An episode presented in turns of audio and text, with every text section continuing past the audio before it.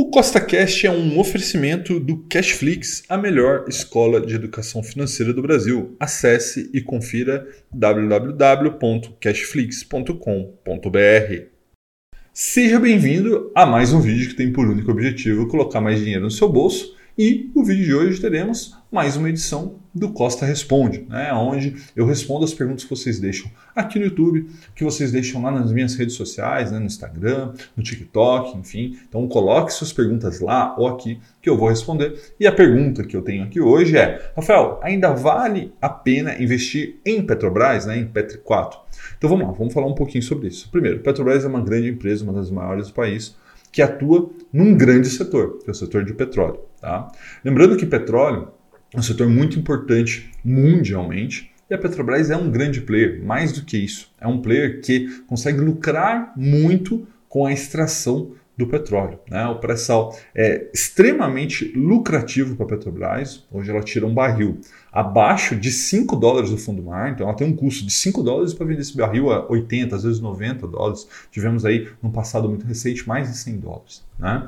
Então veja que é um negócio muito interessante. Né? Você tira do fundo do mar por 5 dólares, e vende depois por 70, 80, 90, enfim. Né? É lógico que tem uma série de custos aí, como impostos, outras coisas no meio, mas é um negócio muito interessante. Só que o que acontece? Né?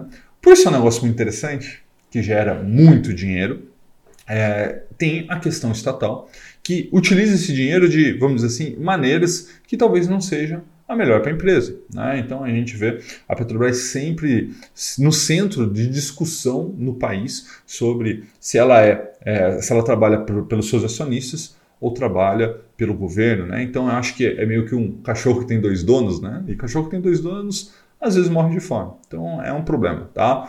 Só que o que acontece?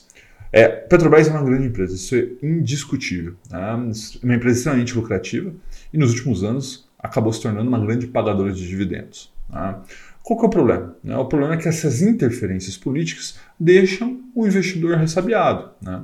E como que isso se traduz na Petrobras? Né? É, vamos dizer assim, esse, é, esse pé atrás que o investidor tem com a Petrobras? No preço. Né? Então, no momento que eu gravo esse vídeo, Petrobras ali 28, 29, 30 reais, tá? o que é o equivalente a entre uma vez e meia e duas vezes o lucro dela. Né?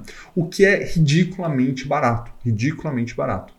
Se a Petrobras não tivesse esse componente estatal, essas interferências, a gente teria um preço na Petrobras hoje em linha com os outros players do mercado, que seria no mínimo três vezes mais do que hoje. Então a gente está falando em Petrobras entre 80 e 90 reais se não fosse a interferência estatal. Tá? Então quando alguém me pergunta assim, Rafael, Vale a pena investir em Petrobras? Eu falo, cara, a resposta é sim. Para mim faz muito sentido. Por quê? Porque ela é muito barata. É uma grande empresa, geradora de caixa, geradora de lucro, geradora de dividendo, que você consegue comprar por um preço ridiculamente barato. Ah, foi mais o governo. Cara, o governo é justamente o que te possibilita comprar ação do Petrobras a 30 reais, senão ia ser 80, 90 reais. Tá? Então esse é o primeiro ponto.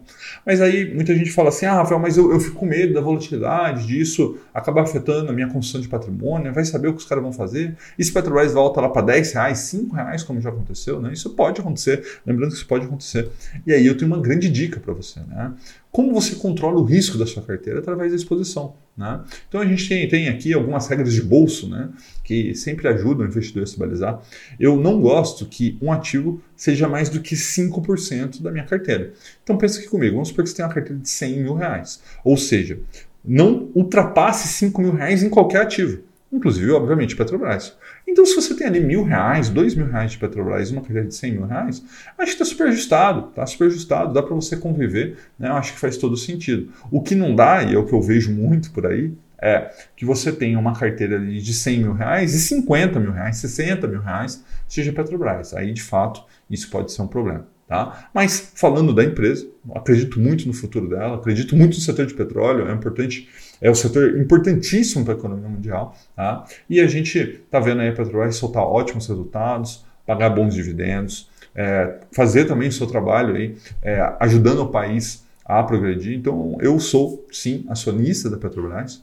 Estou muito satisfeito né, com o retorno que ela me trouxe até hoje e continuo otimista com os resultados que ela tem para trazer. Mas não espere que isso vai acontecer sem volatilidade, sem alguns friozinhos na barriga, tá? Mas acredito sim que Petrobras seja um grande ativo.